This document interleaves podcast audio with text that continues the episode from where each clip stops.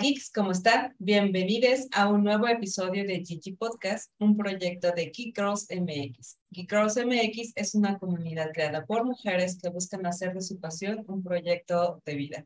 Yo soy Yani, hoy me acompaña de co-host Marisol y de invitada tenemos a Ibel Orozco con quien vamos a platicar de abejas. ¿Quién le iba a decir que un día iba a, grabar yo un podcast hablando de abejas? Mi yo de los 19 años habría salido corriendo. Pero bueno, este, antes de empezar con nuestro episodio, ya saben que es muy importante agradecerles a todos ustedes por acompañarnos en un episodio más, por todo lo que hacen por promover y compartir este proyecto. Ya saben que nos es de mucha ayuda todos sus shares, sus likes.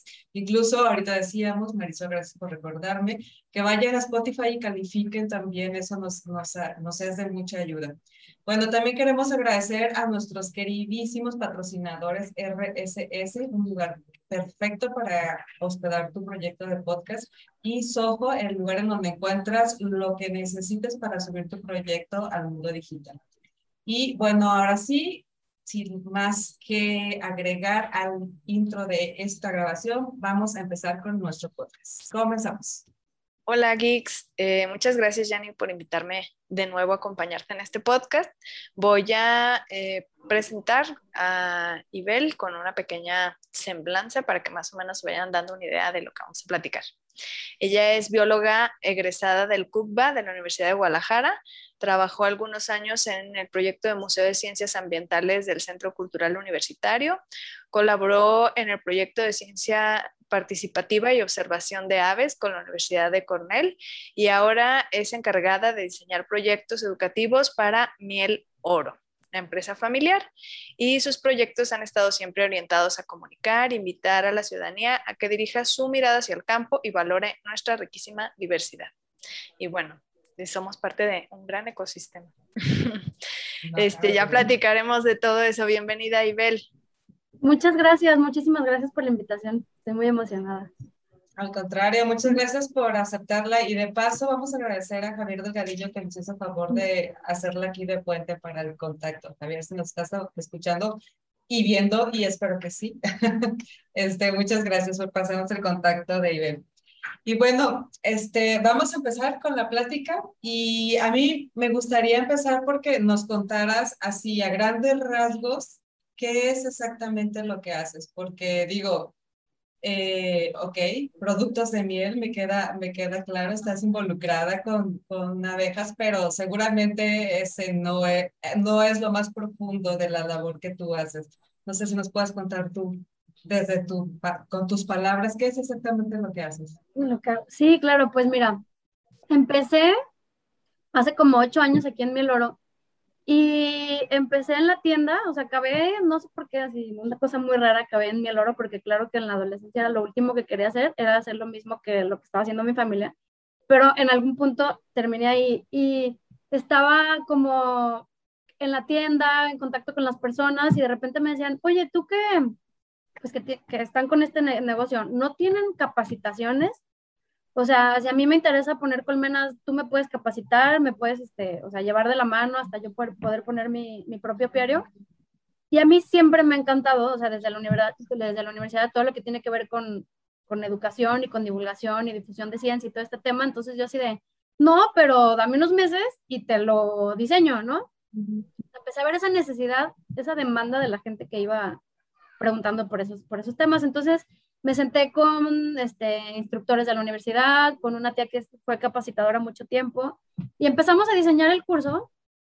Y luego fue como, oye, Beli, ya que estás en eso, pues no tienes talleres para niños. O sea, me encantaría que les expliques a mis, a mis alumnos, alumnas, que bla, bla, bla, ¿no? Entonces yo así de, pues, pues no, pero sí, déjame lo armo. Entonces, así fue como creciendo la demanda de proyectos y ha sido una cosa súper bonita porque he hecho, o sea, está, diseñamos el, curso básico de apicultura. Ya nos están pidiendo desde hace mucho la segunda parte y no he tenido tiempo de diseñarla, pero entonces ese curso es como para personas que les interesa instalar su apiario y, y pues les damos ahí las herramientas básicas, ¿no? Entonces tenemos también ya, además de eso, talleres para escuelas, entonces pueden ser este, desde preescolar hasta universidad. Tenemos diferentes diferentes temas para abordar y diferentes maneras de comunicarlo dependiendo de la edad de, pues, de, los estudiantes. Y tenemos también capacitaciones para apicultores que ya tienen sus colmenas, pero es como, ok, tengo mis colmenas, pero la verdad es que no he estudiado demasiado o no sé, tengo muchas dudas en, el, en cuestiones de manejo. Entonces, ¿qué onda? Tú me, o sea, me, me das más información técnica y práctica, ¿sí? Entonces también hemos hecho acompañamiento a apicultores. Y después empezaron a salir, que es así lo que más me está motivando, como eh, para llevar a la, no solo ir a las escuelas y ir hacia a los lugares, sino este lugar que en un principio fue como principalmente productor de miel, ahorita ya abrió un espacio para recibir a gente y que puedan ponerse su traje, ya sean niños y, o adultos o quien sea, pues, que le interese, niñas, y entrar a las colmenas y ver cómo todo es el proceso de extracción de miel y, y luego esos eventos ya los hemos complementado, por ejemplo, tenemos la ruta de las abejas que la hago con un muy querido amigo que se llama Daniel Bojorquez, que es este, él es experto en diversidad en botánica, entonces él da toda la parte de la, de botánica, las plantas que, que proveen néctar, y, y, él además lo que hace es este, cosechar productos así de locales y llevárselos a restaurantes, entonces, y ellos ya los, cocinan, ¿no? Los usan como ingredientes. Entonces, gracias a, ese proyecto que empezó a, emprender, pues tiene muy buena relación con, muchos chefs de, de, la ciudad. Entonces, en este evento invitamos a varios de sus, conocidos y cocinan ahí. Entonces ya se está súper bonito ese evento porque pues es es reconocer la diversidad desde, o sea, de un montón de aspectos, pues desde las flores, desde, los, desde la diversidad de abejas, desde la diversidad de mieles que se obtienen de las diferentes floraciones. Es así como, sí, no sé, como una celebración a la diversidad, no sé cómo explicarlo. Entonces, pues ahí hemos ido, no sé, diseñando lo que va, o sea, ha sido interesante porque es lo que la gente va pidiendo, o sea, lo que hemos estado, lo que la gente dice, oye, pero, pero, ajá, ¿no, no, ¿no tienes esto? Pues no, pero dame unos meses. Pero, pero me lo, ahorita lo diseño, ahorita lo creo, sí. Oye, entonces, la apicultura es, es un oficio al que tu familia se ha dedicado desde hace mucho. Sí, pues mi papá empezó, mi papá empezó desde, sea, la historia es que mi abuelo siempre, o sea, tuvo, tenía su rancho y tenía como su mano derecha, era un señor que tenía abejas y mi papá se le fue pegando porque le fue interesante. Entonces con él este, se emocionó un montón y empezó a poner abejas con mi tía, o sea, entre los dos empezaron con el rollo y, y, ya mi papá se dedicó a eso, o sea, él, a ser apicultor, o sea, productor de miel, y mi tía fue más bien académica, porque ella estudió veterinaria y, y se fue encaminando por ese lado. En, en, un punto ella fue como la, ¿se acuerdan de todo el, el, problema ese que hubo con la abeja africana que llegó a México y que... Oh, sí, que me acuerdo. Sí, causó estrago y medio. Mucho cuidado. Ajá, era, fue una cosa así fuerte para la apicultura y ella estaba en el control de abeja africana en el programa de control de abeja africana. Entonces, pues ha sido, a mí se me ha facilitado mucho esta cuestión de, pues, de meterme con las abejas por, por lo mismo de que es algo en mi familia. Es un con eso crecí, pues. Ajá. Ajá, que tú o sea, conoces perfectamente. Ajá. Oye, Ibel, yo quisiera preguntarte, hace pues ya algunos años empezamos a escuchar eh, de lo importante que es la abeja para el equilibrio ecológico y para que todos podamos seguir, teniendo estos alimentos, que podamos tener los árboles y demás. Platícanos, este, tú que eres la experta, más como la importancia de las abejas en, pues, en nuestro mundo. Pues mira, me encanta que me pregunten esto porque ahí te va, ya ves que está, así, efectivamente está este tema de la abeja y la gente está muy alarmada porque se han presentado declives en las poblaciones de, de apis mellifera, que es la abeja que, que, se maneja para la producción de miel y polinizaciones de cultivos. Pero lo que, con lo que siempre empiezo comunicando es que apis mellifera no es la única abeja del mundo, o sea, en realidad hay como 20.000 especies de abejas en el mundo. De esas 20.000, la mayoría, más del 90% son abejas solitarias, o sea, porque ustedes saben que apis mellifera vive en colonias de no sé, de 50 mil, 60 mil individuos. O sea, las otras abejas no, ellas viven, ellas viven en solitario Y esas abejas, las, las abejas solitarias, son abejas que a lo largo de, pues, de la evolución este, hicieron como una relación muy estrecha con, con, ciertos tipos de flores, ¿no? Así está, por ejemplo, la abeja que poliniza las orquídeas, las abejas que polinizan las orquídeas. Entonces, solo, o sea, su morfología, o sea, su cabeza, su tamaño, su forma de mandíbula, o sea, todo está adaptado para polinizar ciertas familias de flores. Entonces, esas son las que de verdad están en peligro, porque ni las conocemos bien, ni sabemos cuáles son sus comportamientos bien, o sea, entonces no, no las podemos cuidar, ¿estás de acuerdo? Y, y, y lo que está pasando, que también afecta a Apis mellifera, es que estamos desmontando los cerros sin así... Sin piedad.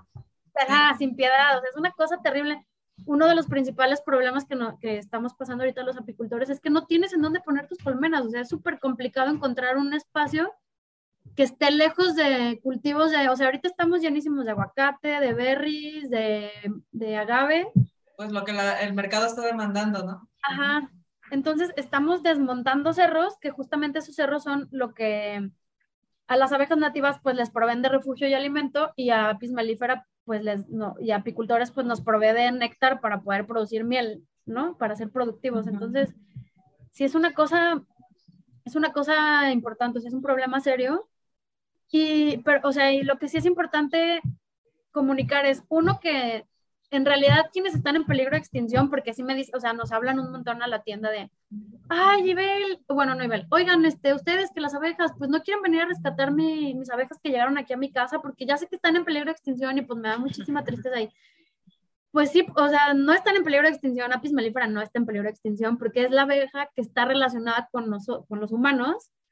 O sea, es como si dijéramos que las gallinas están en peligro de extinción, ¿sabes? O sea, ah, okay ellas no, o sea, Apis mellifera no, sí se presentan declives en la población y si hay problema, o sea, si hay una disminución en la producción de miel, por lo que les acabo de contar de que estamos montando cerros. Cerros, ajá. Pero las que realmente, ajá, eh, o sea, es hábitat y refugio, ¿no? O sea, pues sí, las que realmente están en peligro de extinción son las otras. En México hay, hay unos autores dicen 1800, otros autores dicen 2000 especies esas son las que están en peligro de extinción. Y, esas son, son, una especie que dicen solitarias, pero ¿por qué solitarias? Porque, o sea, literal, no, no pertenece a ningún grupo o, o ¿por qué solitarias? ¿Por qué se les llama así? O sea, son solitarias porque, o sea, tú, me imagino que sí saben esta información de que Apis mellifera en su colonia, la colonia está compuesta por la abeja reina, el zángano, o sea, varios cientos de zánganos y mm, varios miles de abejas obreras. Entonces, la hembra reproductiva es la, la reina y la abeja obrera es una hembra no reproductiva que, que, se encarga de hacer un montón de labores en la colmena, ¿no? De limpieza, recolección de comida, de varias cosas, cuidado de las crías. Entonces lo que pasa con las abejas solitarias es que no existen estas tres castas. Ahí está, ahí solo está la hembra y el macho. Entonces la hembra que ellos, ellos anidan, o sea, hay muchos, muchos, muchas especies de abejas y tienen diferentes hábitos de anidación. Entonces unas anidan en la tierra, unas anidan en troncos muertos, unas anidan así, ¿no? Cambia. Y ellas, haz de cuenta que cuando hay floración en el campo, las abejas salen, las abejas hembras salen, se fecundan van, hacen su nido, ponen sus huevos y ya ahí este, no conocen a la, a la, siguiente generación, pues ahí las dejan, los huevitos van a eclosionar cuando vuelva a haber floración en el campo. Entonces son estacionales. No, hay algunos, o sea, hay diferentes grados de sociabilidad, hay unas, hay unas abejas que, unas, unas especies pues que no es que vivan como en el, la misma casa como Apis mellifera, pero sí que construyen sus nidos muy cerquita, como para hacer creer que son una colonia grande, ¿no? Algo, es como, son estrategias que hacen para, como para defenderse de, defenderse de depredadores, ¿no? Pero ellas, este, entonces hay diferentes grados, pero el grado máximo de sociabilidad es Apis mellifera y es el que, o sea, las colonias, digo que tienen 50, 60 mil abejas cuando, en una colonia buena, fuerte, y, y, y ellas por esa estrategia que tienen de sociabilidad, pueden sobrevivir todo el año, almacenan comida, este, regulan el, la temperatura del nido, o sea, tienen así sus estrategias para poder sobrevivir todo el año. Entonces, por eso se les llama solitarias a las otras. Qué interesante. No, yo realmente no sabía nada de, de todo esto. O sea, sí, sí es un tema nuevo, por eso se me hace súper interesante.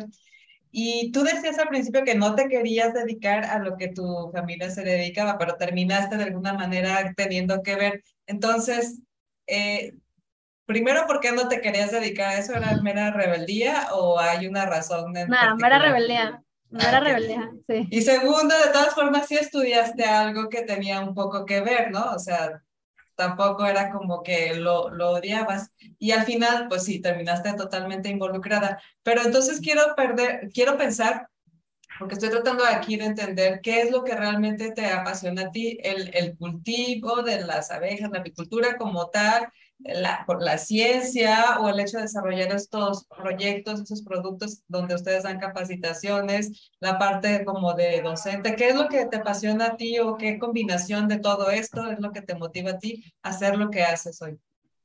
Pues mira, me encanta, o sea, me encanta ir a campo, aunque la verdad ahorita es, es como para lo que menos tiempo tengo, pero me encanta ir a campo, o sea, ir a las colmenas de verdad es súper bonito, o sea, salirte de la ciudad para empezar, este, y poder ver como la continuidad, o sea, como los ciclos de las abejas, o sea, tienes que, tienes que entender de, de todo este tema de, de ciclos, de que todo lo que pasa en la colonia se va, o sea, va a ser determinado por los factores externos, entonces tienes que estar todo el tiempo como observando, informándote de que si va a llover mañana o no para poder manejar, o sea, si tienes que, es, es como una, un manejo muy complejo, o sea, son muchos factores los que tienes que considerar y también es un poco como estrategias, así, porque una, si tienes un, un apiario, este, un apiario es este, un conjunto de colmenas, ¿no? Ponle 20 colmenas en un lugar.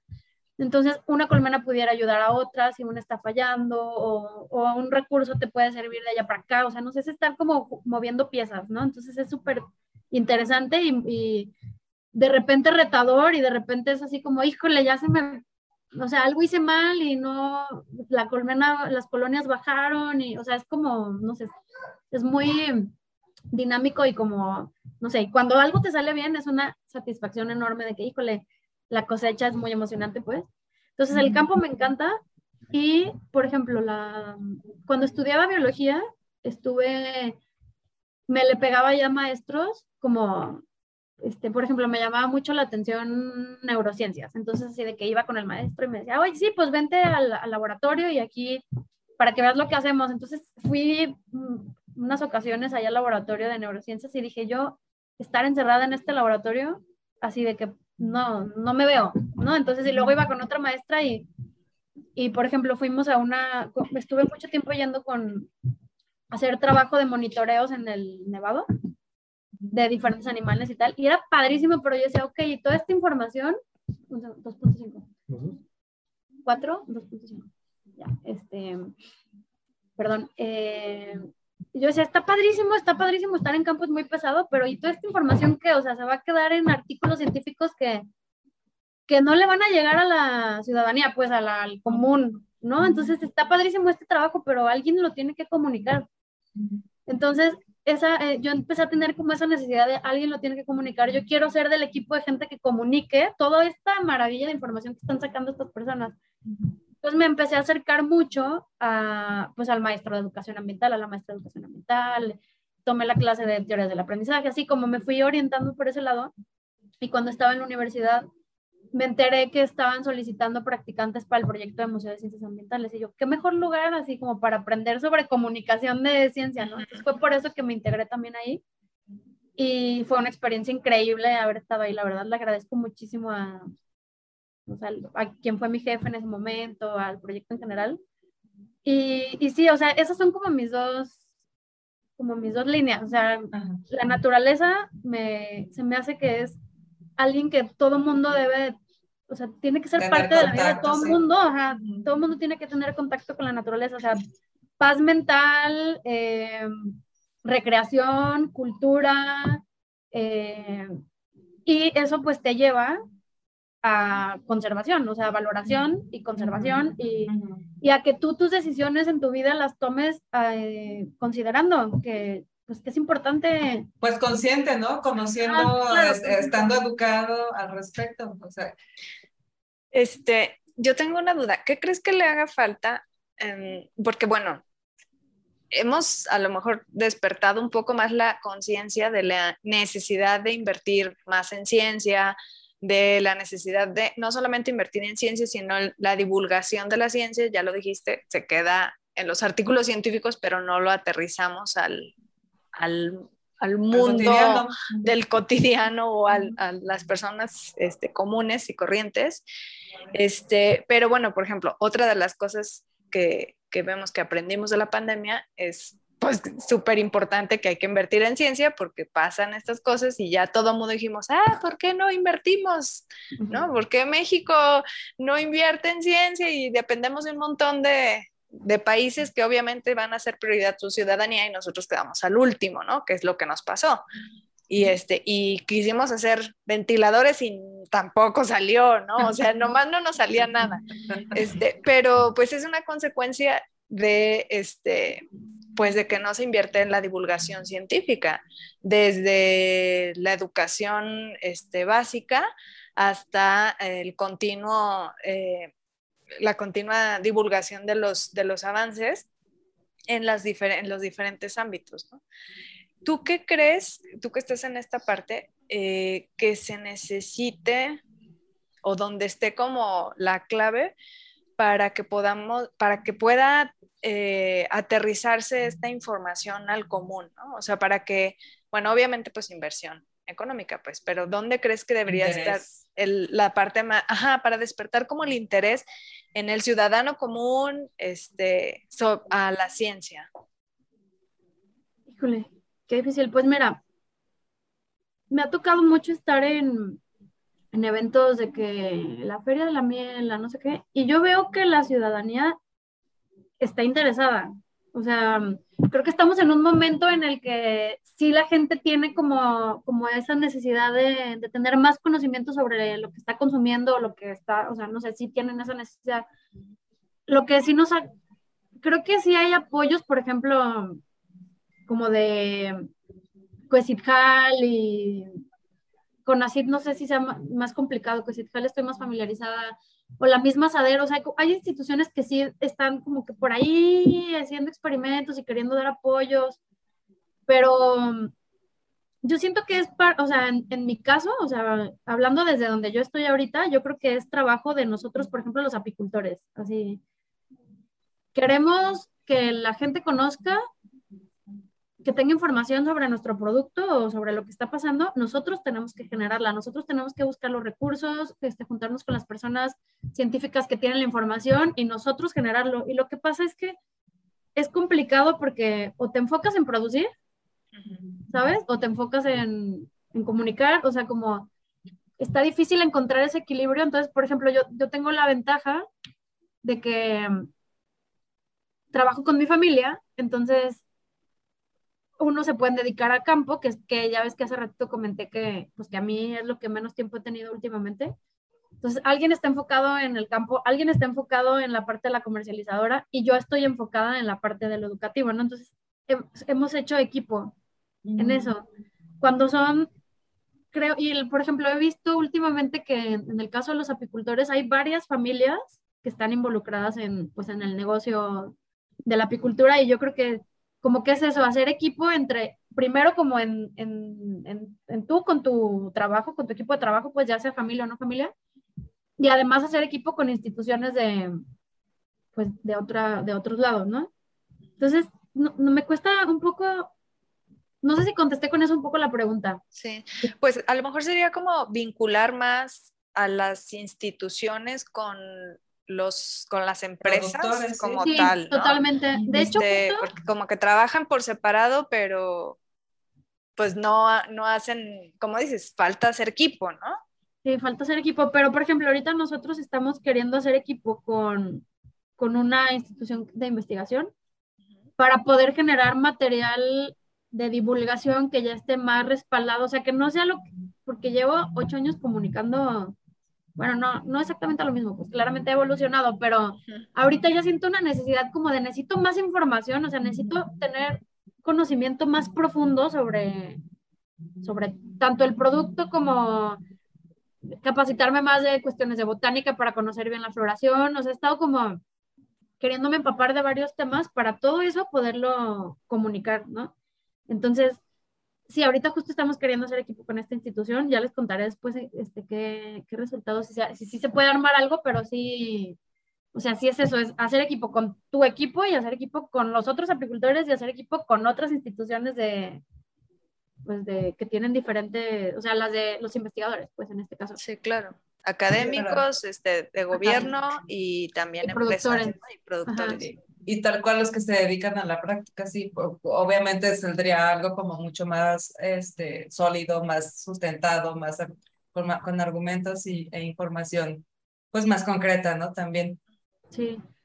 Sí, ahorita lo que queremos, o sea, lo que yo quiero entender es como, o sea, lo que hemos hecho, me voy, me voy a ir un pasito para atrás, lo que hemos hecho en Miel Oro en los últimos años es darle el valor a la miel este, por su origen floral, ¿no? O sea, hace cuenta que antes la práctica común era voy cosechando y voy mezclando toda la miel y eso lo voy vendiendo, ¿no? Entonces, tú en una miel podías encontrar este, una cosecha de otoño y más una cosecha de, o sea, de, otoño que en otoño se, la floración así como la, las todas las herbáceas que tienen florecitas que salen en los baldíos aquí, este, dan, dan muchísima miel.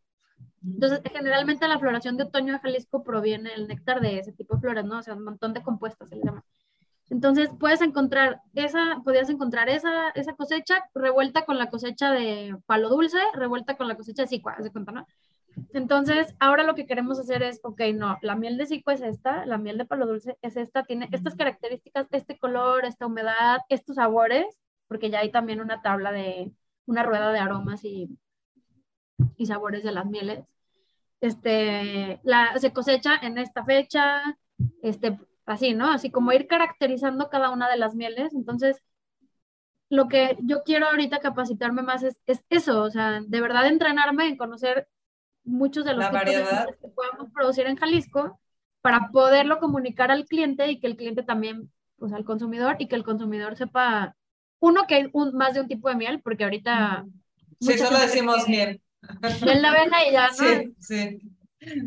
No, pero la miel de abeja que no es doradita y así, pues no, no precisamente, ¿no? Hay muchos tipos de miel. Entonces eso, como eso es lo que estoy, lo que me estoy queriendo capacitar. Y así yo creo que entre más información tenga el consumidor, pues es más, como también hay que convencerlos de que, o sea, también hablando de las propiedades de la miel, porque siendo que la miel es como un concentrado de néctar, o sea, el, néctar de la flor tiene un montón de agua y llega la abeja, lo saca y lo deshidrata. Entonces, esa, esa agua con, o sea, ya no es agua con azúcar, ya es como azúcares con agua. Y tiene todos los compuestos de la volátiles y esenciales y de, de la planta. O sea, es, es algo muy terapéutico, muy medicinal. Entonces, si tú sabes de qué planta proviene, pues puedes conocer qué propiedades tiene esa miel. Hay unas que son más, este, más como para ayudar a afecciones respiratorias, hay otras que son más para cuestiones digestivas, hay otras que, ¿sabes?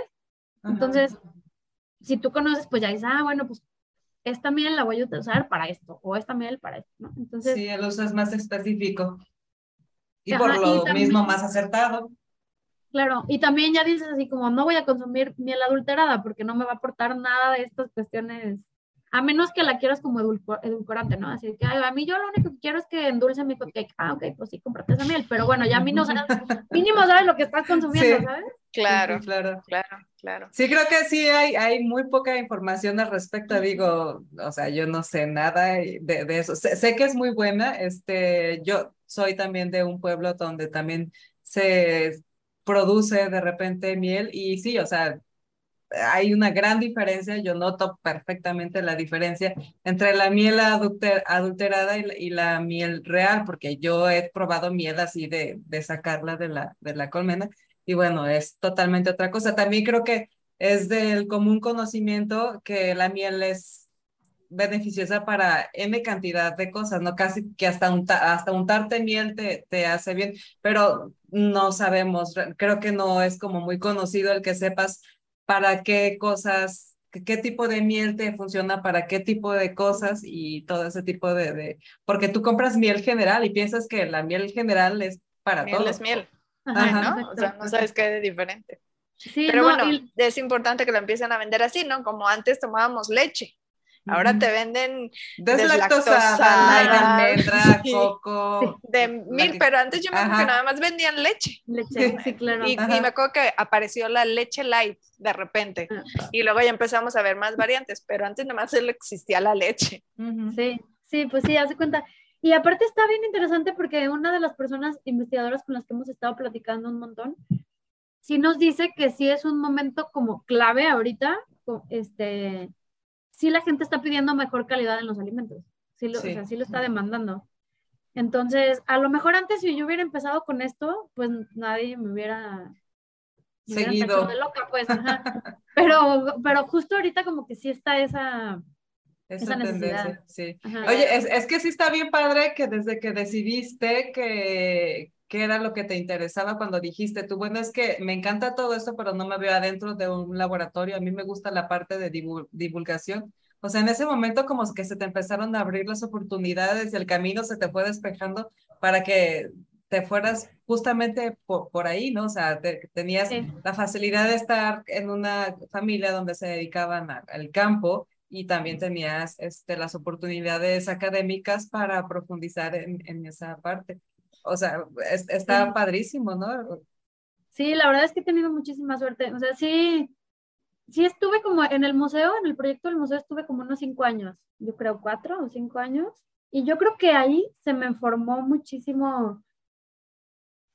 O sea, yo, yo ya iba con toda esta intención, con toda esta como inquietud de, de comunicar, pero ahí sí me quedaron claras un montón de cosas, así como, no sé, no sé cómo explicarlo, pero como que se me sentó la base, ¿no? Así, ahí se me armó la estructura más de apoyo, así, por, por toda la gente que pude conocer, por toda la, o sea, toda la justificación misma del proyecto, toda, o sea, todo eso me dio muchísimo, muchísimo, muchísimas tablas, no sé cómo explicarlo.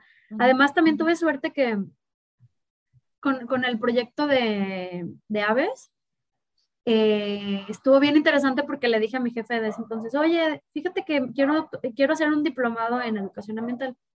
Y, y él me dijo, ok, si es en aves, pues te lo, igual y te lo podemos este, Financiar. financiar, pero, pero nos interesa que sea de aves. Y yo, ah, ok, va. Entonces Pues tienen alas. Ajá, tienen alas súper bien, ¿por qué no? Son bonitas las aves, sí.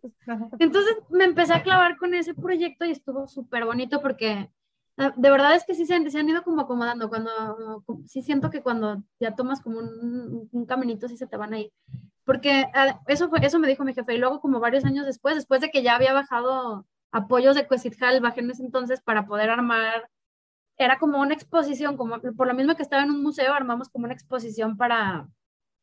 Era como una mampara para enseñar a ver aves a, a los estudiantes, porque había todo un, todo un currículum atrás de, o sea, estuve trabajando con una escuela que me dio oportunidad de adaptar el currículum con los, con los estudiantes para que aprendieran a ver aves y las aves, es, o sea, las aves son indicadores igual que, o sea, si tú ves muchos tipos de paloma en un lugar, de paloma, o sea, muchas palomas en un lugar, sabes que ese lugar está, pues, está modificado y, o sea, las palomas son ratas con alas, tal cual. Entonces, si tú ves muchas palomas es porque algo no está bien, o sea, el equilibrio no está, no está bien. Entonces, si tú vas a un, al campo y ya ves muchas especies de aves diferentes, unas comen granos, unas comen, unas son carnívoras, unas no sé qué, entonces tú ya puedes tener una idea de que ahí ya hay un equilibrio más estable, ¿no? Adentro de las ciudades, palomas y zanates, plagas, adentro de la ciudad, afuera de las ciudades, no. Entonces, como ese tipo de análisis, ir llevando a los, a los estudiantes. Y entonces habíamos hecho un- una, una cosa así súper bonita, una estructura para, para empezarlos a enseñar a identificar. Y ya llevaba yo como avanzado el proyecto y, y me dice luego mi jefe, oye, ¿qué crees, Ibel? Van a venir de la Universidad de Cornell unas personas que están buscando colaboradores aquí en México para su proyecto de ciencia ciudadana. Fíjate que no los puedes pasear así como llevarlos al centro y les, que, que, tomen tejuino y así, ¿no? Y yo, pues sí. Entonces, ajá, y, tú ahí, pues, a donde tú, pues donde tú digas que está bonito, pues ahí los paseas. Y yo, ah, bueno, y ya. Pues platicando con ellos, yo dije, pues de aquí soy, ¿no? Les voy a platicar de mi proyecto, que entonces ya les empecé a contar y, y así de, ay, está súper interesante, no sé qué. Entonces, total que por eso terminé colaborando con ellos en su... Entonces, parte de lo, del material que yo usaba con en las escuelas era pues, eh, material que ellos llevan años diseñando justamente para promover la ciencia ciudadana de avistamiento de aves. Y entonces todo ese tema de, ok, ver aves, ¿qué te está diciendo? Está, que esté o no esté este, este ave aquí presente o así, pues me dio también muchísimo, muchísimo fundamento para lo que, lo que quiero hacer ahorita. La verdad es que no he llegado a ese punto, estoy todavía como... En proceso. Como en el, en el primer paso de, de, de los proyectos educativos, pero o sea, la mira ya, ya sé más o menos para dónde va y, y, creo que eso se lo debo a, pues a eso que era además trabajos con aves y no sé, pues, pero sí me, sí me dio mucha estructura haber estado ahí. Sí, creo que, que, que, lo interesante es que tenías la intención ya, o sea, ya tenías una intención desde el principio y, y no dudo que también en este caso, pues, se te va a ir dando porque también ya tienes una intención, sabes hacia dónde quieres ir. Quién sabe cómo va a suceder, pero ya sabes hacia dónde quieres ir. Sí, ha estado, este, ha estado chido. Oye, yo quiero que nos platiques eh, como a grandes rasgos, yo sé que está, es muy complejo porque es un proyecto muy grande, pero sobre el proyecto de, de Museo de Ciencias Ambientales, porque digo, yo alguna vez vi el proyecto este, en un foro de museos y cómo es el diseño de, del museo y, y bueno, yo hasta donde sé es que ibas a poder quedarte a acampar y observar el hábitat de muchas especies, pero digo, tú que estuviste ahí, igual que se nos puedas platicar para que, para que la gente sepa de qué va, ¿no? Porque creo que fuera de la polémica política que existe, no sabemos de qué va y es un proyecto como súper interesante, interesante, y más como en el tema de la divulgación científica que hace tanto falta, ¿no? Sí, pues fíjate que ese proyecto eh, ha, sido muy cambiante. O sea, yo desde que me salí ya no he tenido mucha, mucho contacto con, con las personas de ahí, pero de lo que más me quedó como grabado de la, de, la, importancia del museo es que ahorita en la ciudad, o sea, ahorita más de la mitad de los habitantes del mundo vivimos en ciudades, ¿no? O sea, eso es algo que no siempre ha sido así, evidentemente. Antes como toda la cuestión, o sea, estábamos en campo, producíamos en campo, vivíamos en campo y ahora todo se congregó, se congrega en, pues en, extensiones más pequeñas de terreno y, y, toda esa ciudad demanda al campo en realidad. O sea, nosotros, la ciudad no podría existir aislada así flotando, ¿sabes? Depende totalmente de todos los sistemas productivos que están en el campo. Entonces, hacer conciencia de eso y de cómo cada ecosistema, porque estaba, en, no sé si sigue así, me imagino que sí, pero en ese entonces estaba planteado que se iban a, a visitar, si tú cuando visitaras al museo, se iban a visitar los diferentes ecosistemas de Jalisco. Y entonces tú ibas a entender cómo cada ecosistema aportaba a tu ciudad, ¿no? Para que tú pudieras valorar desde, no sé, por ejemplo, por decir algo ahorita que, este, en la costa están los manglares y los manglares son este, este tipo de vegetación que crece en el mar y em, es súper importante para, si vienen, por ejemplo, huracanes y esto, es, un amortiguador, o sea, ya no pega tan fuerte el huracán porque eh, ellos, pues tal cual, amortiguan. Pero además los manglares, entonces ya, si, viene un huracán, pues ya no hay tanto desastre natural, entonces eso hay, hay menos, o sea, se necesita menos eh, dinero para poder restaurar ahí lo que haya sucedido, por ejemplo, por decir algo. Y además los manglares son como las incubadoras de, de muchas de las especies pelágicas, o sea, de las que viven en, en, el, en el océano, así en el fondo. Entonces, y tú comes atún, ¿no? Y el atún, no sé, por decir algo, ¿no? Este, y pues el atún obviamente eh, crece allá, entonces tú para poder pescar un atún tienes que cuidar, atún no creo que sea lo mejor porque no sé si por ahí, por decir algo, ¿no? Entonces, si tú quieres pescar algo, cierta especie, pues entonces tienes que cuidar el manglar porque el, ahí, ahí están sus juveniles, ¿no? Entonces, así como ese ejemplo, pero de todos los ecosistemas de Jalisco, entonces era como una forma de, de, valorar, o sea, primero de conocer lo que hay en Jalisco y pues valorar los servicios ambientales que nos provee cada uno de los ecosistemas. Y pues eso es como lo, lo, que más me quedó, ¿no? Y también ahí ellos siempre buscaron mucho hacer proyectos como de participación ciudadana, no sé en qué vaya eso, pero eso es algo que, por ejemplo, también en el, en el proyecto este de, de ciencia ciudadana de Cornell, es lo que buscaban, o sea, ellos se dieron cuenta que es mucho más factible involucrar a la ciudadanía. O sea, si tú, si tú les enseñas a varios estudiantes a identificar aves y los entusiasmas a que vean aves y los invitas a que todos los, avistamientos que tienen los, los descarguen en un... Una aplicación. En una aplicación que tienen ellos. Todos esos avistamientos este, son información súper valiosa para después tomar decisiones. Por ejemplo, de si una población de aves estaba, se está disminuyendo o si se veía en esta zona, pero ya no, ya se recurrió más para acá. ¿Será que está cambiando algo de, hicieron algún movimiento de, o algo de que sembraron algo y tumbaron bosque o cambiaron las temperaturas o no sé, ¿no? Entonces es súper valiosa la participación ciudadana. Y eso es algo que, pues que yo creo también, o sea, aquí, si tú les enseñas, o sea, ya como trayéndolo hacia, hacia donde estoy ahorita, es como, si tú les enseñas a los, a, la, a los consumidores qué es una miel de calidad y cuáles son los diferentes tipos de miel, pues yo esperaría que en un mediano plazo la gente que puede, que puede, que tiene el poder adquisitivo de comprar miel pura, porque sí tengo, o sea, sé que es un producto más caro que, por ejemplo, el azúcar, pero si ellos deciden comprar miel pura, entonces, cada vez la gente que adultera, a lo mejor, pues se le, se le va quedando. Este... Ya, ya, no tiene tanta demanda, pues, o sea, sube... Claro.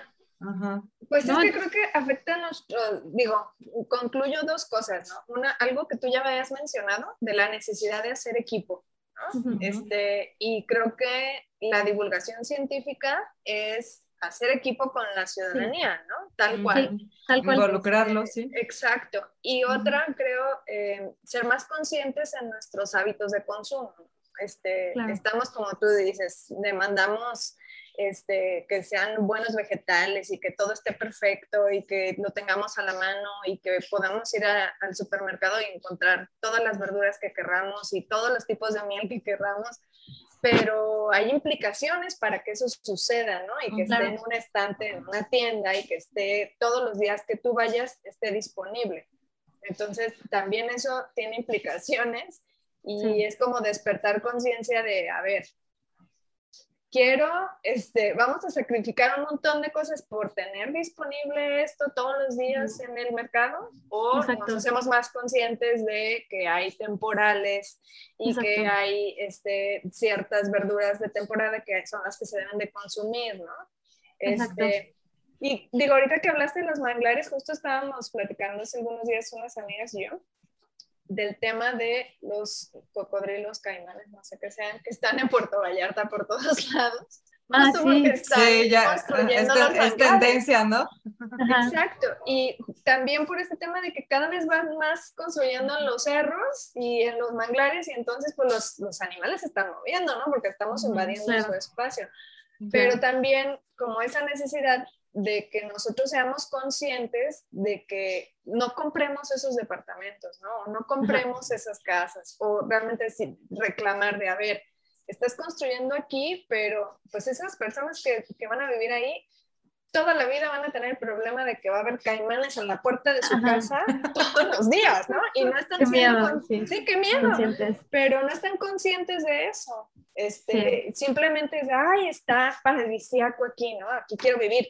Pues no, o sea, también creo que es como ser más, tiene que haber una corresponsabilidad en nuestros hábitos de consumo en todos sentidos, ¿no? En las ciudades, en la basura que producimos, porque hay muchas palomas porque somos bien puercos, este, o sea, también ser conscientes en ese aspecto, ¿no? Que al final es nuestra culpa, este, que sigan pasando estas cosas, ¿no? Hay un montón de aguacate y de berries porque pues ahí es donde está la lana y por otras cuestiones que no nos conciernen, pero este...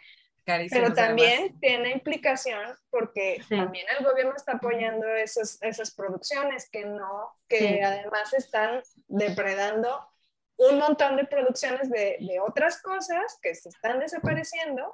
No, y tiene un chorro de implicaciones, ¿no? Porque, por ejemplo, el, el aguacate es uno de los Sí, el oro productos que, que, que, más agua requiere. Entonces, ahorita con los problemas que estamos teniendo de agua y el, y, y el agua se está usando para abastecer el exceso de demanda de ese tipo de, de productos. guacamole en Estados De guacamole, exactamente. No, No, manches. bueno, ahora ya hay restaurantes, ahora ya hay restaurantes que solo, solo tienen productos hechos a base o con base en el, en el aguacate. Entonces, hazme un favor, ¿no? Exacto, y es Sí, sí, como, sí. vamos a sacrificar nuestra agua por tener guacamole Por tener todos aguacate los días. O déjate ¿no? tú, ojalá que, ojalá parara en que nosotros tuviéramos guacamole todos los días. No, vamos a sacrificarlo para que en otros países tengan restaurantes que se dedican a hacer platillos con puro aguacate Puro- y para que, eh, o sea, eh, Exacto. Yo creo que, o sea, estoy totalmente de acuerdo en que la educación y la información es la, la, la- eh, involucrar a las personas eh, y darles a conocer las consecuencias que las decisiones que tomamos conllevan es la única manera de de, de veras Sí. encontrar una Claro. solución.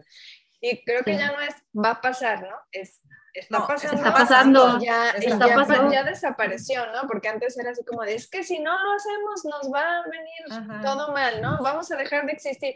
Pero digo, por ejemplo, aquí en Zapopan, pues ya no hay maíz, ahora ya somos la ex villa maicera porque Sí. era el lugar donde se cultivaba el Hazme el maíz que, que llevaban a muchas partes de la República. Hay que ir a China a comprar ahora el maíz. y ya no hay maíz Sí, aquí, no. Porque prefirieron vender los terrenos para que construyeran fraccionamientos en las tierras que eran buenas para el cultivo y que pues no, no se apoyaron a los productores en su momento y pues tuvieron que recurrir a vender sus terrenos para poder subsistir, ¿no?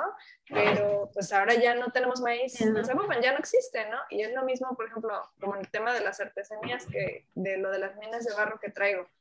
Pues van a dejar de existir el arte, las piezas de barro. O sea, sí, las piezas de barro tonalá van a dejar de existir en un futuro cercano. ¿Por qué? Porque estamos dejando que construyan encima de las minas de barro y ya no va a existir Sí. el barro, ¿no? O sea, ya es- cuiden su jarrito de tonalá ahora sí, Ahora porque sí, porque va a se ser le un tesoro. rompe. Sí, sí, Sí, sí. exacto. Ya no va a existir y no en un futuro lejano, en un futuro cercano, ¿no? Y así como, pues un montón de cosas, Sí. pero Y ahorita hablábamos, sí. ahorita hablamos de, la, de las abejas, pero también, o sea, todas las especies de insectos están en la misma situación, ¿no? Sí, claro. Sí, lo que tienen las abejas ahorita es, pues, como son productoras, o sea, como producen miel y como además se pueden asociar a cultivos y polinizar estos cultivos, pues la, mucha, o sea, la atención está puesta en ellas, ¿no? Pero sí, está, o sea, es interesante que pase, que pase esto, que la atención se ponga en una especie, porque igual esta especie comunica y puedes hacer análisis de cuestiones económicas, sociales, ecológicas, de todo, analizando lo que está pasando con esa especie, ¿no? Entonces sí es, sí es interesante, hay que aprovechar que está, que está la atención ahí puesta, como para ya poder seguir comunicando más cosas. De, Sí, pues sí, de, esto que nos interesa, al final lo que nos interesa es justo, o sea, que la gente sea más consciente, ¿no? Sí. Pero lo que yo sí creo es que sí, sí estamos siendo más conscientes en general, entonces me da un poquito de, de esperanza. Sí, sí, también creo eso, que estamos, uh, por lo menos, las nuevas generaciones sí están un poco más interesadas en todos esos temas. Y también por otro lado, eh, pues sí es cierto, o sea, sí estamos demandando productos de mayor calidad y, y pues bueno, como dice Marisol, ¿no? Para, para poder abastecer esa necesidad hay que tomar mejores decisiones. Exacto. ¿Qué queremos? Oye, no? ¿Tener y volve- producto disponible o ya que ya no existe en un futuro muy cercano? ¿no? Sí. O solo tener mil para endulzar tus hotcakes. sí, sí, ¿no? Sí. No, yo creo que sí va a haber, es que aparte está padrísimo porque tener colmenas en un espacio, en un terreno que, o sea, si yo convenzo a alguien de que ponga colmenas en vez de que rente su terreno para sembrar aguacate, por ejemplo, o sea, ya, ya es ganancia, ¿sabes? Porque sí, o sea, tengo yo muchas, he tenido como confrontaciones con, con personas que son súper de cuestiones de conservación, porque Apis mellifera no es mexicano, o sea, es una especie que se trajo con la conquista Entonces, en realidad, Apis mellifera este, desplaza a las otras especies. Entonces, sí me decía una vez un investigador así, a ver, Ibel, tú dices que quieres hacer conservación de abejas, pero con Apis mellifera lo menos que estás haciendo es conservación de abejas nativas. Entonces, claro que yo así de, no, ¿por qué me estás diciendo eso? Ahora estoy súper conflictuada, porque obviamente para mí, pues la, apicultura, pues es parte de mi, o sea, no de sé. Tu vida. Exacto, entonces, pero lo que sí he entendido con este, o sea, a lo largo de este tiempo es que, o sea, tampoco se puede, o sea, sí tienes que encontrar, de hecho existe esta, esta cuestión de está el núcleo de, de en, un, en un, por ejemplo, en un bosque, está el núcleo que no se puede tocar, pero luego hay unas zonas que sí, que creo que les llaman zonas de amortiguación, amortiguamiento, que ahí sí puede haber intervención del hombre, pero lo ideal es que esté la intervención pues controlada, ¿no? O sea, que sea una intervención un poco consciente. Entonces, si tú, porque es imposible, o sea, tienes que, o sea, tienes que producir miel, tampoco es que vayas a dejar de, de producir aguacate, de producir berries o de producir miel, pero yo creo que sí hay formas de hacer las cosas, ¿no? Entonces, como que a lo largo, en, un mediano plazo, vamos a ir entendiendo esta forma de, ok, si tienes que producir, pero encuentra la forma de producir para que no... Pues justo es el, el, equilibrio, ¿no? No irnos a los extremos. Sí, y yo así he entendido que producir miel es una buena forma, o sea, miel del campo, no, no, no miel tanto como de cultivos, porque se puede producir miel de flores de aguacate o miel de flores de, naranja o miel así, ¿no? Entonces está, está bien, asociemos a apis mellifera con cultivos porque eso va a ser beneficioso para todos. O sea, una planta bien polinizada puede producir más frutos y puede producir frutos más grandes y como de mejor sabor y de, o sea, de mejor calidad. Entonces, eso es un beneficio tanto para apicultores como para productores. Y Pero para si los tú que los consumen. Exacto, y para los que los consumen. Pero si tú pones abejas en, no sé, así en un, en un campo que no está tan intervenido, o sea, que si hay floraciones silvestres, pues es una buena forma de, como de resistir, ¿no? Así, pues aquí no voy a poner edificios, voy a poner abejas. Entonces, o no voy a poner este berries, voy a poner abejas. Porque al final de cuentas necesitamos todo, o sea, sí necesitas en dónde vivir, pero también necesitas espacios para que se sigan cultivando y generando pues los alimentos, no inventes, o sea, que vamos a comer el vecino caimán que se asoma en la ventana. Ya Sí, sí, sí, sí. Oye, este, ¿cuál sería como el sueño de tu proyecto de, de, o sea, si te dijeran, vas a hacer lo que tú quieras, no tienes limitación de, ni de recursos, ni de tiempo, ni de nada, o sea, ni de equipo. ¿Cuál sería así como tu sueño de, de montar un, no sé, un, curso o, qué te imaginas, ¿no? Como que ¿Cuál sería tu sueño? Híjole, lo primero que se me viene a la mente es, es, el, rancho. Yo lo pondría como un espacio que, que pudiera ser un ejemplo de, que se pudiera replicar, ¿no? Así como, ok, tienes tus colmenas, pero además tienes como cultivos alrededor que pueden hacer que las que, que tus pocas colmenas produzcan y así como como eso de ese ejemplo como de resistencia, o sea, no voy a dejar que, que aquí vengan a poner bodegas para para carros, pero sí encontrar esta forma de, de, transformar este espacio para que sea algo que sea algo rentable. La verdad es que quiero tengo tengo en mente una maestría de agrosistemas, agroecosistemas porque siento que eso pudiera ser justamente como, ok, ¿cómo transformo este espacio para que no lo tenga que vender y pueda subsistir y sea un ejemplo de, pues como que se cierre este círculo, ¿no? Abejas, este, plantas, captación de agua, eh, manejo de residuos. Yo creo que ya hay varios ejemplos, o sea, no, no creo, hay varios ejemplos ya por allí y a mí sí me gustaría que ese lugar fuera uno de esos.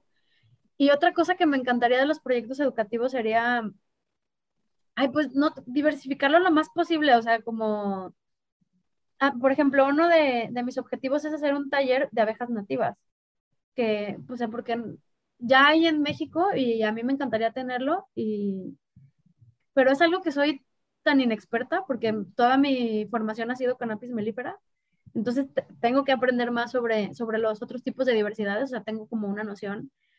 Y además también me encantaría profesionalizar y tener miles de cursos de calidad de miel y de, de, de, catas de miel de, de, todos los tipos, y para hacerlo, hacerlo en forma, hacerlo O sea, tengo en mente una capacitación para ser catadora de miel, o sea, ya certificada, ¿no? Entonces, eso se me haría increíble, porque además, teniendo esas informaciones, o sea, como esas dos ramas, puedes hacer un montón de eventos como el de la ruta de las abejas que les comenté, que son de verdad fascinantes, pero pues entre más información tienes, más combinaciones y más como experiencias puedes hacer, ¿sabes? O sea, entonces a mí me encanta, o sea, me encantan las experiencias, me encanta generar experiencias y me, y me gusta colaborar con gente que, que juntos se hace equipo padrísimo para ese tipo de cosas. Entonces, como eso, o sea, tener colaboraciones con muchas personas, o sea, con las más posibles y tener las más experiencias posibles y poder, así como esta de la ruta de las abejas, que es como una celebración a la diversidad, pues poderlo hacer, pero así como abarcando más, más abarcando más, claro. O sea, por ejemplo, eh, hace como dos años, el año pasado creo que fue, este, Daniel Bojorquez nos ayudó a hacer el inventario de floraciones, de flores melíferas que estaba alrededor de nuestro apiario, ¿no? Entonces, y está súper bonito porque justo trabajamos también en colaboración con CIATE y ellos hicieron, haz de cuenta que tú si ves la miel al microscopio, puedes ver el polen que está allá adentro, ¿no? Entonces puedes ver los diferentes tipos de polenes. Entonces, como armar exposiciones de arte con las fotos del polen, que de verdad son hermosos los el polen visto al microscopio. O sea, como, no sé, así comunicar por todos los medios posibles, involucrando arte, involucrando ciencia, involucrando colaboraciones con más expertos, así, por así, por allá. Por allá el, el, beneficio sería más extenso porque ah, eh, involucras más gente, más área y entonces llega la ola más lejos, ¿no? Sí. Qué padre, oye, qué padre eso que haces. Este, realmente la mayoría de las cosas que nos estás contando las desconocía. Entonces, este, la verdad que gracias, que qué interesante. Y volviendo justamente a eso de que dices, digo, porque ahora que, que nos dices que hay diferente variedad de, de, mieles y que, y que funcionan o que pueden ser mejores para diferentes cosas, quería preguntarte, ¿qué tipo de productos son los que, los que tienen ahí en Miel Oro? Pues tenemos como seis tipos de mieles ahorita. Tenemos miel de, de, de las que les comentaba, de flor de aguacate, de la multiflora de, de otoño, tenemos de de azar, que es una delicia, de mezquite, de mango. Tenemos diferentes tipos de mieles, pero también tenemos eh, productos eh, que van más como encaminados para la salud, o sea, propóleos en diferentes presentaciones, tenemos polen en diferentes presentaciones y tenemos también todo lo que todo el equipo que necesita una persona para ser apicultor también la tenemos ahí. O sea, nosotros podemos venderte las abejas, las colmenas, el equipo de protección, eh, todo eso. Y también está una línea chiquitita como de cosméticos que también tienen este, jalea real. Su base, su base está en la miel. Ah, mira qué interesante. Padrísimo. Pues bueno, como viste, te dije, se nos va a pasar la hora de volada, ya se nos pasó la hora, pero antes, antes de, de pasar a, al final del episodio, tengo una pregunta más que tiene y no que ver con, con el tema. Yo sé que no solamente te dedicas a, a, esto, o sea, sé que además tienes una familia y además tienes muchas otras cosas. Nos gusta preguntarle a nuestras invitadas cómo hacen, cómo logran el, e, el equilibrio, cómo llevan su vida profesional con su vida personal y familiar porque de repente muchas veces tendemos a pensar que si ya nos dedicamos a una cosa, no nos podemos dedicar a la otra o que tenemos que escoger entre una y otra cosa. Y aquí realmente nos gusta eh, incentivar a, la, a, las geeks que nos escuchan y hacerla y, convencerlas de que de verdad se puede, o sea, no, no tienes que elegir entre una u otra cosa, puedes encontrar el punto medio y, y hacer lo que de veras te apasiona. Entonces, qué mejor que, que nos lo platique alguien que puede llevar ambas cosas. ¿Tú cómo encuentras o cómo llevas ese equilibrio? Híjole, la verdad es que me ha costado muchísimo trabajo, no sé ustedes, pero sobre todo porque mi hija está chiquita, entonces ahorita lo que, lo que estoy intentando es trabajar así todo lo que puedo en la mañana, o sea, y cuando paso por ella a la escuela, pues intentar desconectarme. La verdad es que es muy complicado, me cuesta trabajo porque además como toda mi familia está involucrada, o sea, cuando nos juntamos a comer es así de que, oye, ¿y si hablaste con, así, no? O sea, ¿y te pasó la cotización? ¿sabes? Entonces, la verdad es que nos ha costado un montón de trabajo. O sea, el oro de verdad abarca mucho espacio en nuestras vidas.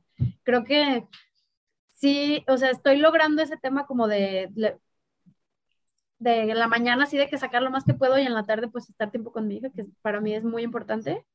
O sea, no, no cambiaría ese tema de trabajo toda la tarde para, para, avanzar más rápido y no pasar tiempo con ella, eso no, no lo haría. Pero, pero sí necesito todavía marcar más límites, ¿no? De que, ok, estamos en comida de sábado en la tarde con Olivia aquí, o sea, no se, no se saque el tema, pero para nada, mi oro, ¿no? Eso sí nos hace falta practicarlo más.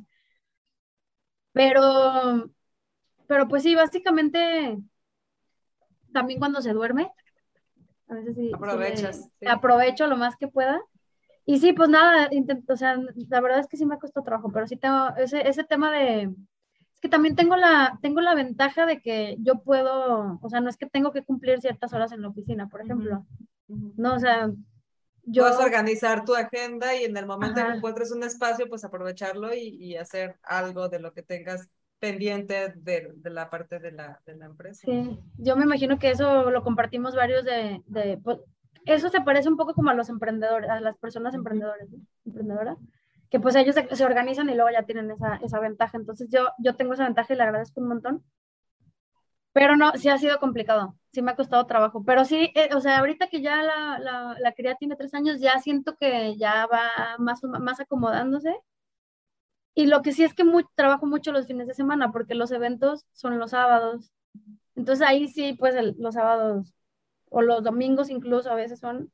Entonces ahí sí, por eso también me obligo a en las tardes pues no trabajar tanto porque los fines de semana muchas veces sí trabajo. Entonces sí. Pues sí. La verdad es que siempre la intención es hacerles saber, pues aquí siempre hay formas. Cuando te, cuando te gusta algo, cuando te apasiona algo, eh, encuentras la manera y tampoco tienes que renunciar a lo otro, pues, o sea, sí hay, sí se tiene uno que hacer de sus mañas para encontrar tiempo para ambas cosas, también si, si caer en el burnout, ¿no? De que ya luego no te puedes ni, ah, te, te enfermas y eso, o sea, sí, sí encontrar un, un, punto medio, un buen equilibrio, pero sí, sí lo hay, pues, o sea, es como cambiar el chip de decir, no, yo ya no pude hacer esto, que tanto me gusta, yo ya no lo pude hacer porque ya decidí hacer otra cosa. Sí, no, y a mí sí me ha funcionado mucho como recordarme el, el tema de que no, o sea, a lo mejor no voy a la velocidad que me gustaría en, en, avanzar mis proyectos, o sea, pero de que voy avanzando, voy avanzando, ¿no? Porque, por eso, porque sí, para mí mi hija sí es prioridad en ese sentido, entonces sí me va a llevar a quizás el doble de tiempo, pero bueno, no por eso no, Sigues caminando. no va avanzando, ajá, exacto. Y creo que nuevamente la idea de trabajo en equipo es la clave, sí. ¿no? Claro, sí. Sí, totalmente. Pues qué padre, Bien. muchas gracias.